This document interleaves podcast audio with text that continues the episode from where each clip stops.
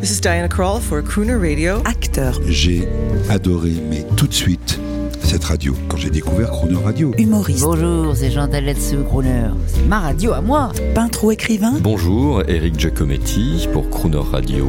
ils viennent en amis nous parler de leur actualité et nous raconter leur passion musicale. Croner and Friends. 8h15, 18h15 sur Croner Radio. Raphaël Leandri, c'est notre invité cette semaine pour son livre R, paru aux éditions Michel Lafon. Et si après la présidence Macron arrivait une dictature écologique? Alors, euh, quelque chose qui avait vraiment touché euh, tous les collectionneurs euh, d'automobiles et d'objets anciens roulants qui nous écoutent, c'est que l'une des grosses interdictions de cette dictature écologique, c'est qu'on on n'a plus le droit, on ne peut plus, sous peine d'être emprisonné, rouler avec de vieux engins à moteur thermique. Alors, on a essayé d'être très très crédible en se disant cette dictature, elle pourrait avoir lieu demain. Donc, ce que l'on fait, c'est qu'on dit que, euh, évidemment, il y a une priorité absolue faite aux voitures électriques euh, ou aux autres moyens de transport, mais les voitures électriques sont citées abondamment, les bus électriques aussi sont cités abondamment. Mais on dit que pour les voitures thermiques, en fait, vous avez un capital de, de vitesse qui est euh, qui est faible quand vous êtes seul. Par exemple, vous êtes 30 km heure. Et puis si vous avez un deuxième comparse, c'est 60. Et un troisième, ou je sais plus, je crois qu'on rajoute une dizaine de kilomètres. Ce qui fait que si vous êtes 5, vous pouvez rouler à 80 ou 90. Mais en revanche, pour encourager le covoiturage. Donc on essaie de trouver des solutions que, qui pourraient être, entre guillemets, dans un monde évidemment totalement arbitraire et pas souhaitable, applicables de manière très facile. Mais effectivement, les vieilles, euh, voilà, la SM dont vous parlez ou le vieux Dodge dont vous parlez qui font du, euh, du 30 litres au 100, oui, ça c'est sûr que euh, dans ce cas-là, vous êtes immédiatement emprisonné dans notre livre. dans cette vision pas apocalyptique parce qu'elle a des vertus d'une nouvelle société après la, démocratie, après Macron, on en arrive non pas à une dictature euh, religieuse parce que d'aucuns pourraient penser cela, mais finalement écologique, mais avec un fanatisme quasi religieux. Oui, d'ailleurs, on, on- bah, de toute façon, les dictatures, c'est des fanatismes. Et donc, c'est vrai que ce livre est une espèce de, choix de Sophie entre euh, la liberté, qu'est-ce qu'on chérit le plus au monde, et euh, peut-être la vie puisque c'est ça qui est en cause si le monde euh, se réchauffe trop. Et donc, euh, euh, on a, au nom de toujours les dictatures, elles utilisent toujours des, très grands idéaux en disant c'est pour défendre le bien commun. Et donc, cette dictature-là n'échappe pas à la règle.